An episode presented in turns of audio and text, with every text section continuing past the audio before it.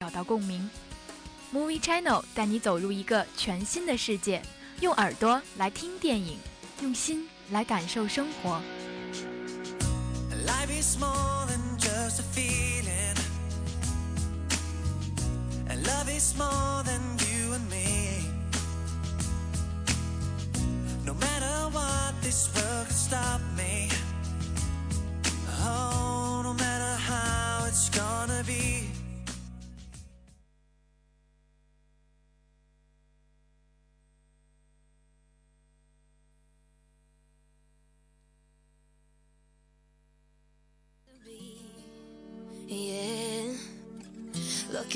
When I was on the verge of stupid. I don't know what I was thinking, but I know you put a hold on me. Whoa. You stole my heart and you broken.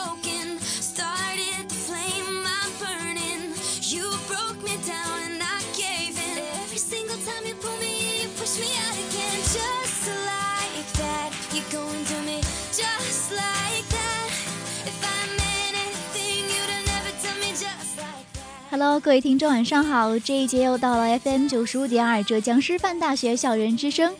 这一节是一宁为您带来的 Movie Channel，一起跟我走进一个美好的电影世界吧。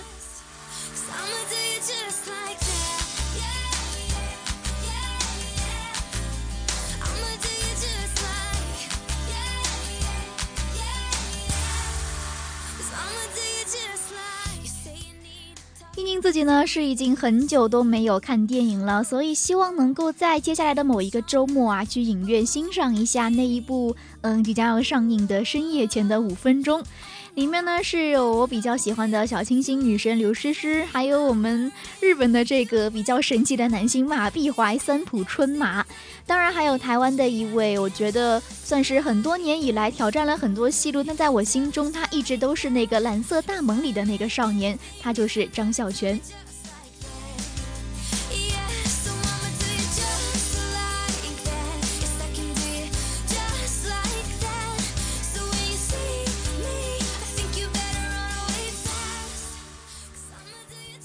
嗯，那么也是要介绍一下我们今天的这个 Movie Channel 的三个板块。第一个板块一周电影资讯，依然有四条电影资讯要跟大家分享。第二个板块的话，哎，这一个专题，我觉得我跟我们的小编天荣还是挺有默契的呀。我们今天要讨论的是一个少女们非常心动也很感动的话题，叫做“我在迪士尼做公主”。第三个板块就是一周票房排行榜。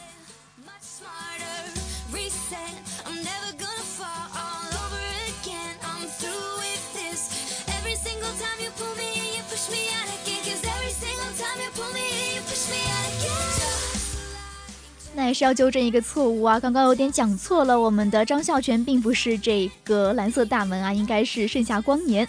那同样都是那种比较典型的，跟陈柏霖一样，是从台湾文艺片里面走出来的。不过这两位年纪也是已经快到大叔了，但是还是那么的帅，那么的有韵味。不知道哪一位幸运的女人可以跟他们共度一生呢？OK，马上进入我们今天的第一个板块——一周电影资讯吧。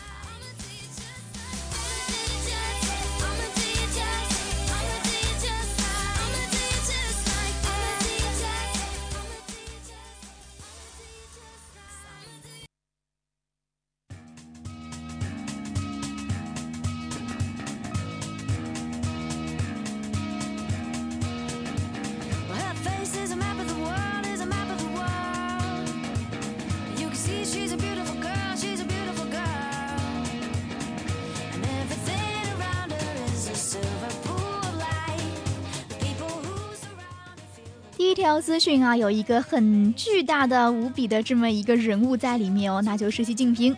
习近平文艺座谈会提及黄金时代导致排片上涨。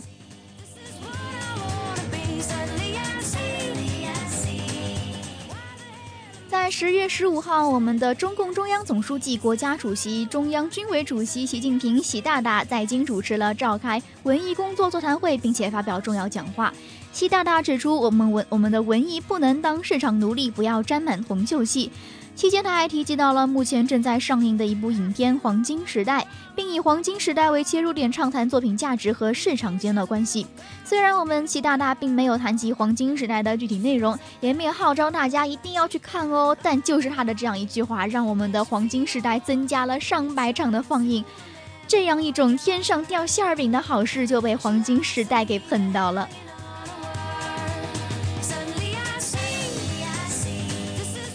从十月一号公映以来，《黄金时代》一度成为电影界的话题焦点，因为它投资高额，而且明星阵容超强，表达方式极具个性。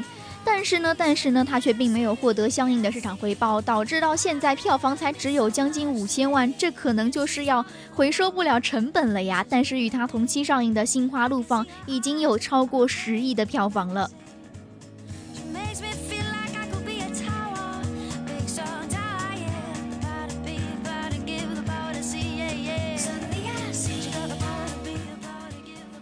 鬼替身揭秘圈内潜规则，导演王伟教虚，由导演李景航执导，郑钧其担任制片人，集合了新生代女星韩文静、马文龙领衔，王伟、李成峰等联合主演的恐怖悬疑电影《鬼替身》将于本月十七号正式公映。本片围绕一段发生在影视剧组的诡异灵异事件。通过谭文静、马文龙、李晨峰、王伟所扮演的同一剧组的导演、演员、化妆师等工作人员之间的关系和态度，真实再现了娱乐圈内不为人知的潜规则。其中集导演、演员身份于一身的新锐导演王伟，此次以好朋友的身份在片中友情出演一位借职务便利潜规则漂亮女演员的导演。在片中出演导演这一角色，而且是一个备受争议的负面形象。对此，导演王伟很叫屈。因为每个圈子都有负面人物，娱乐圈大部分导演其实还是很正面和正直的，也没有所谓的潜规则一说。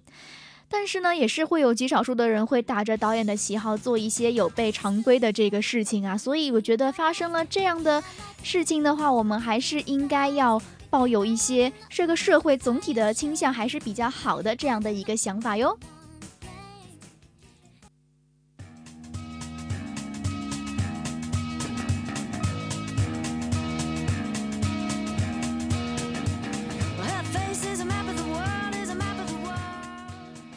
蜡笔总动员角色原稿曝光，首部蜡笔题材动画。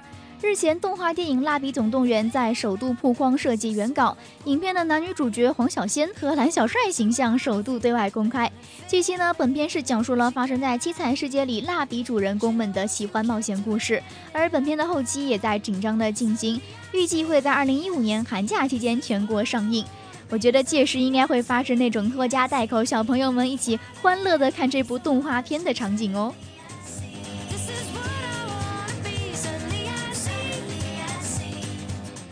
在这一次《蜡笔总动员》首度曝光的角色原稿中，主要包括了影片的两位主角，而且也是据了解啊，这个角色设计师以蜡笔的形象为创作基础，他创造性的进行了拟人化设计，使得动画形象显得萌动又可爱。而且该片的创意是取材于大家所非常熟悉的小时候大家都画过玩过的蜡笔，将不同颜色的蜡笔赋予了不同的性格特征，折射出现实世界中不同孩子们的性格特点。蜡笔总动员总制片人、信心动画负责人王立峰介绍说：“蜡笔是每个孩子在童年时候必备的学习用具。它鲜艳的色彩不仅可以引起孩子注意，而且可以让他们随心所欲画出心中所想。从某种程度上来说，一种色彩就代表一种个性。蜡笔的童话世界就是儿童的现实世界。”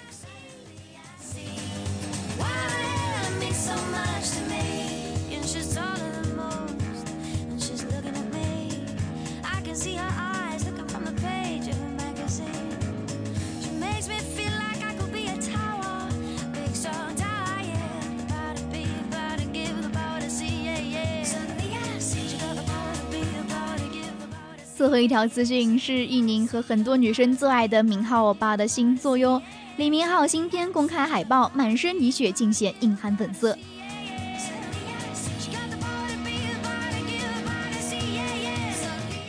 十月十六号，韩国电影《江南一九七零》制片方公开了主演李明浩、金来源的海报，吸引了人们的视线。公开海报中，李明浩浑身沾满泥血，向着前方走来，满脸杀气和被打湿的头发，令人对片中的动作戏充满期待。海报上“我会不留遗憾地打造出我的地盘”的台词，展现了他的无限野心。而金来源身着花衬衫、黑西装，手扶墨镜，摆出了痞痞的表情。海报中，七十年代背景下的李明浩和金娜媛展现了与现代剧中完全不同的全新面貌。浓郁的现代气息中，两人将展现什么样的精彩演技，令观众和粉丝们充满期待。此外，电影《江南一九七零》以上世纪七十年代的首尔为背景，讲述了在遍地黄金，同时也充斥着权力与欲望的江南地产界发生在两个男人之间的恩怨情仇。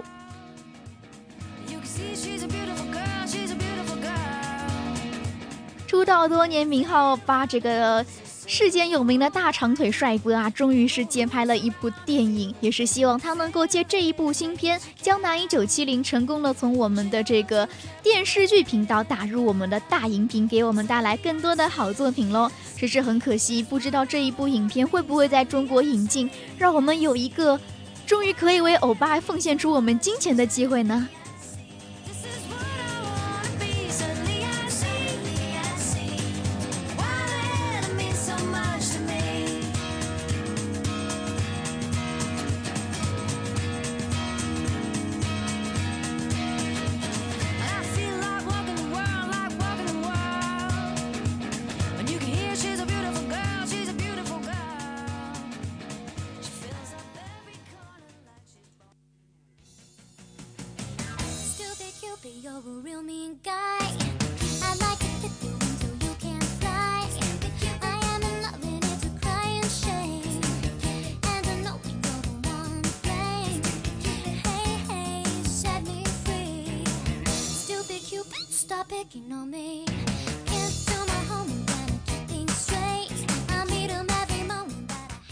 听到这个背景音乐的话，感觉心情忽然就变好了，而且也是应该算是非常耳熟的一首歌哟。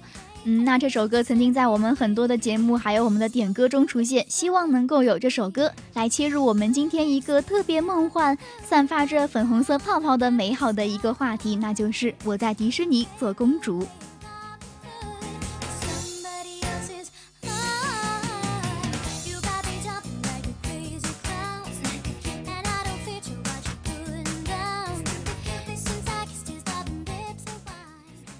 其实啊，这个话题听上去还是有点玛丽苏的，但是我敢说啊，我们这一个声音另外一端的你，尤其是女生，在你们的童年中就没有看过一部迪士尼出品的公主系动画吗？而且一宁小的时候是看完动画片还想拿个小本子把里面的人物都记下来，这个什么茉莉公主啊、白雪公主啊、睡美人啊，我都可以非常详细的讲述出他们的故事，包括他们的一些角色形象。我觉得吧，这样也算是我们从小就有的一个梦想，那就是能够与白马王子一起幸福快乐的生活。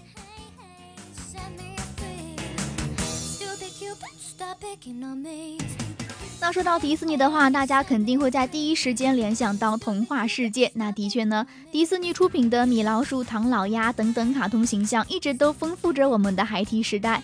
可能就算是到了现在，或者再大一些的时候，听到迪士尼，还是会有一种。跟着他一起长大的亲切感，而且迪士尼乐园的话，更是从小朋友到成年人都非常爱去的一个地方，在那儿可以尽情玩耍，释放压力，是一个可以说世间少有的能够什么都不管不顾，重新回到心中那片净土的乐园吧。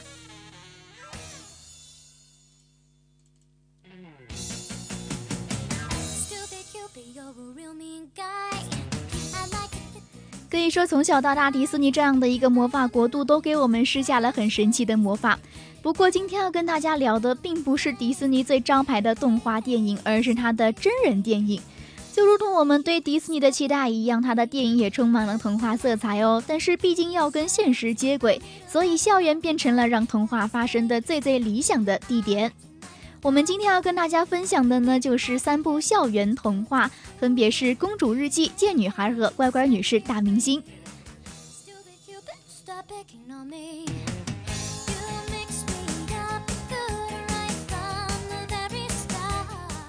Y 频道上，于峰学长说：“我们去投资电影吧。”哎，这样的一个想法我太赞成了。能不能够直接让我当女主角呢？其实我还是挺想过一把公主瘾的哦。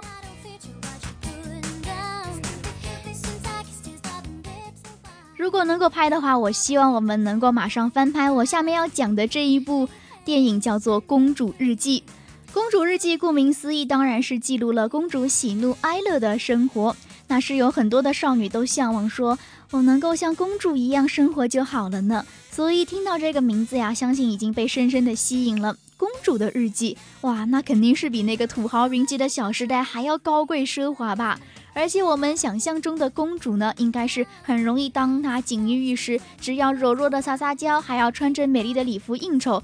发生了灾难之后，马上会有白马王子从天而降来营救她。但是我们的公主日记电影却让我们见到了成为一国的公主没有那么容易呀！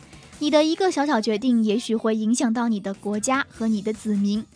正是所谓的理想很丰满，现实很骨感吧。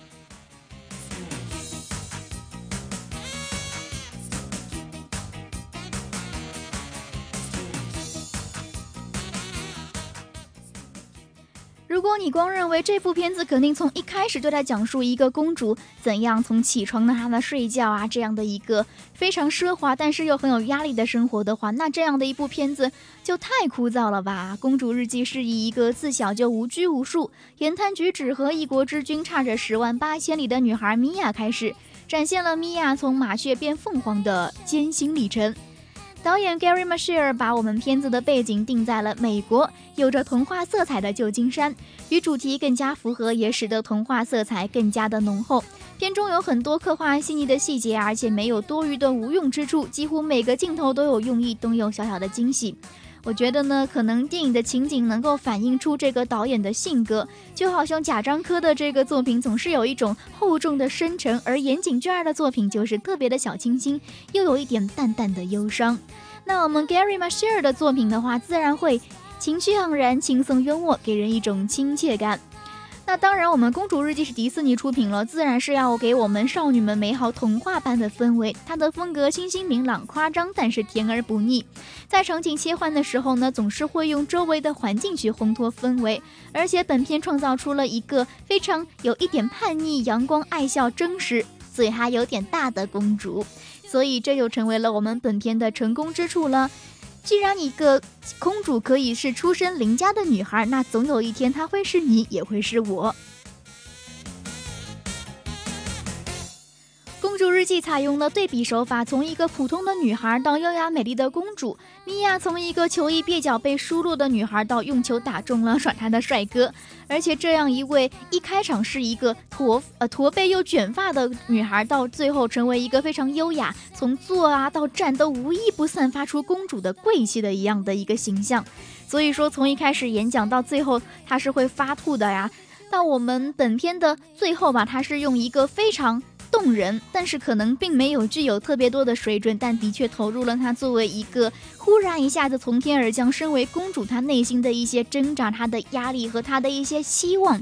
听到这样的一个演讲，让我们看到了一个邻家女孩到公主的成长，并且为之非常的开心。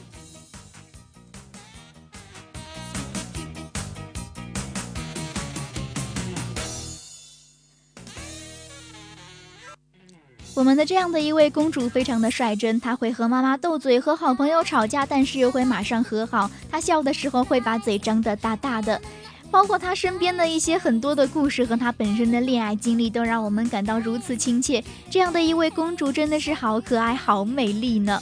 更不用提出演我们《公主日记》的女主角安妮海瑟薇，当她出道的时候还是一个非常。清新的一个女新人吧，身上是带有一种有点像赫本，也有点像茱莉亚·罗伯茨一样的气质。那也是经过了一部又一部影片的洗礼，终于成为了我们广大影迷心中的 Number One 女神。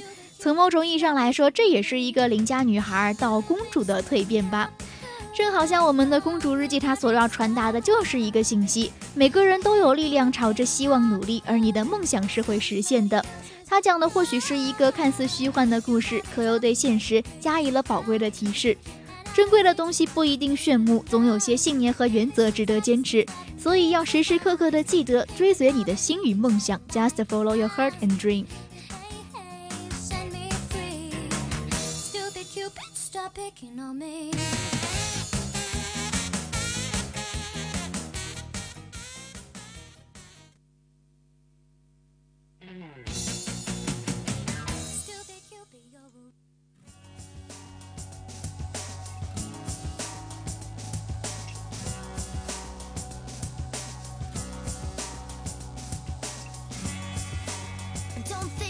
You can tell me what can tell me what to think.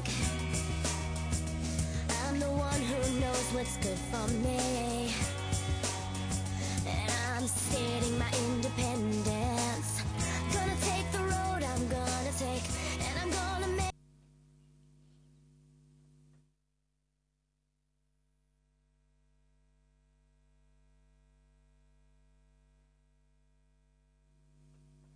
因为一点小小的原因啊，我们的这个音乐是崩掉了。那也是希望大家稍等片刻，马上就继续我们的这样的一个讲述公主的一个 movie channel。可是很可惜啊，我运气太差了吧。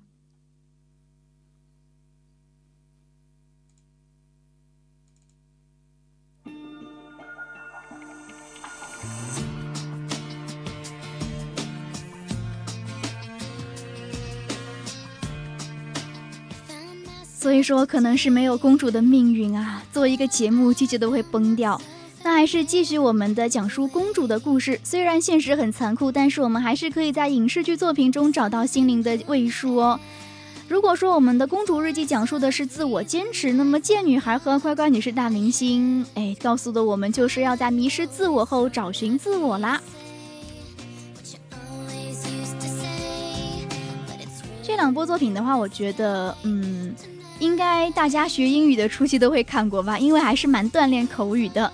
贱女孩中呢，她有一个女孩叫做 Kitty，而且乖乖女是大明星里面呢，我们的女主角叫做 Miley。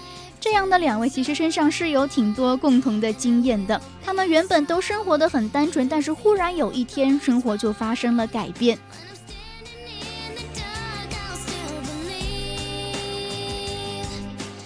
凯蒂因为父母工作的关系啊，她第一次走进了学校。那这个时候，她就觉得有那么一点不食人间烟火，或然是说她是有点沟通障碍吧。第一天的校园生活真的是很糟糕啊！我们的女孩的世界表面上看上去很和睦，但实际上波涛汹涌。当然了，这个是个看脸的社会嘛。凯蒂长得很漂亮，所以这一点就吸引她的两位好友，也吸引了帅气的男主。从此呢，女主凯蒂为了追男主，为了融入到这样的一个集体中，渐渐迷失自我，变成了一个隐藏才能和两面三刀的女孩。一宁本身喜欢这样的设置，先让你堕落，再让你回头是岸，未尝不是一个好办法。就有别于其他的校园片了，为了突出主人公的高大上，总是让女男我们的主角在众人的排斥中硬撑下去。有的时候看多了这样的一种圣母啊、小强势的女主，会觉得特别的不真实。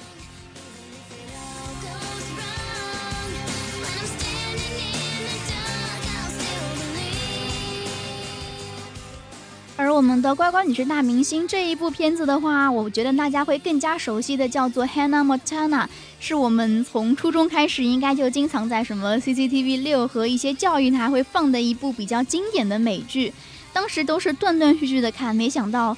时隔多年之后，在内网上找到了全部的资源，于是很兴奋的一口气看完了。那当然，我们的这一部《乖乖女是大明星》的话，是这个美剧所拍的一部电影，我觉得也算是敛财的一个手法吧。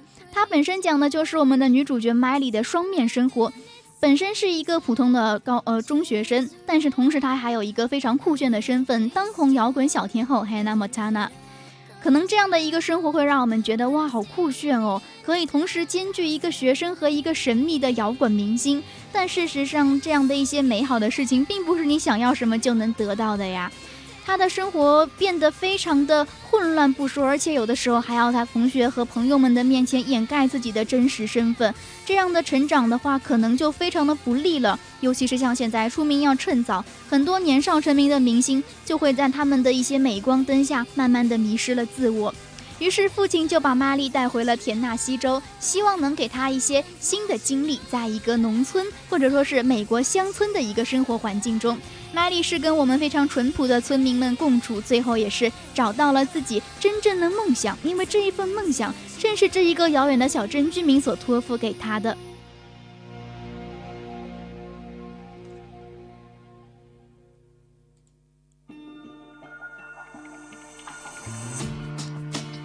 虽然您看电影的时候经常吐槽说：“拜托，这个摇滚小天后和你的同学几乎长得一毛一样，你真的就没有发现吗？”但是可能这就是一种魔法般的变身所带给我们的迪士尼电影所特有的一种温馨以及吐槽吧。Something 以说，这三部迪士尼影片是在美国风靡一时。虽然年代都有那么一丢丢的久远啊，但基本上都是属于又获又收获了高口碑、高票房不说，还把我们的三位女主给捧红了。有的时候你也会想说，为什么中国的电影就那么可怜呢？就没有这样的一种非常受好评的校园青春电影吗？好不容易出来了一个《小时代》三部，也是被吐槽的够呛啊！一宁看了三部《那些年》《同桌的你》和《匆匆那年》。虽然还行，但是为什么你们都是 bad ending 呢？迪士尼的青春校园电影以轻松搞笑的方式在影坛上久盛不衰，为什么我们就不能借鉴一下呢？哎，想来想去，肯定是一个结果啦，那就是因为我们大天朝的编剧们在隐晦的告诫我们：少年早恋神马的真的要不得呀。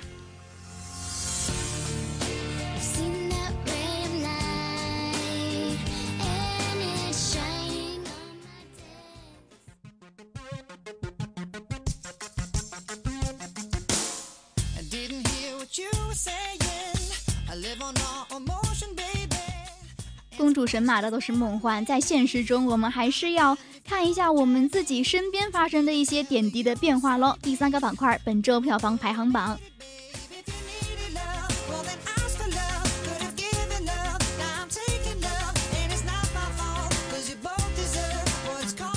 本周票房榜的第五位，《痞子英雄》，本周票房九百十五万，累计票房两亿十五万。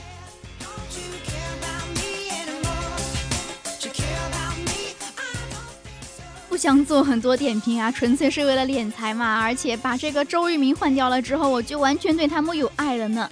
那本周票房第四位的是《冰川时代二：融冰之融冰之旅》，本周票房两千五百万，累计票房两千五百万。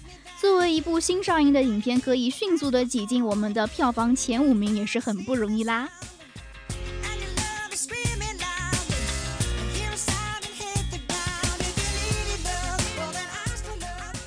票房榜的我们的季军就是《亲爱的》，可以说是一直以来都保持着非常强强猛的这样的一个势头啊。本周票房两千八百万，累计票房三亿两千六百万。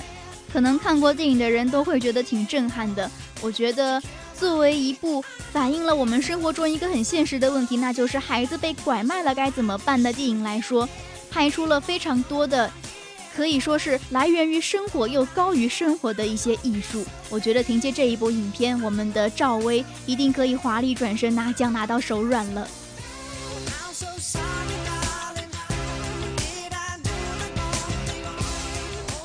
票房榜第二位，《心花怒放》本周票房一亿一千七百万，累计票房十亿六千三百六十万，好牛逼呀！好像也是我自《西游降魔篇》之后，又看到了一部票房过十亿的作品，而且里面还是有我们的黄渤。可以说，黄渤真的是票房的灵药和票房的收视保障啊！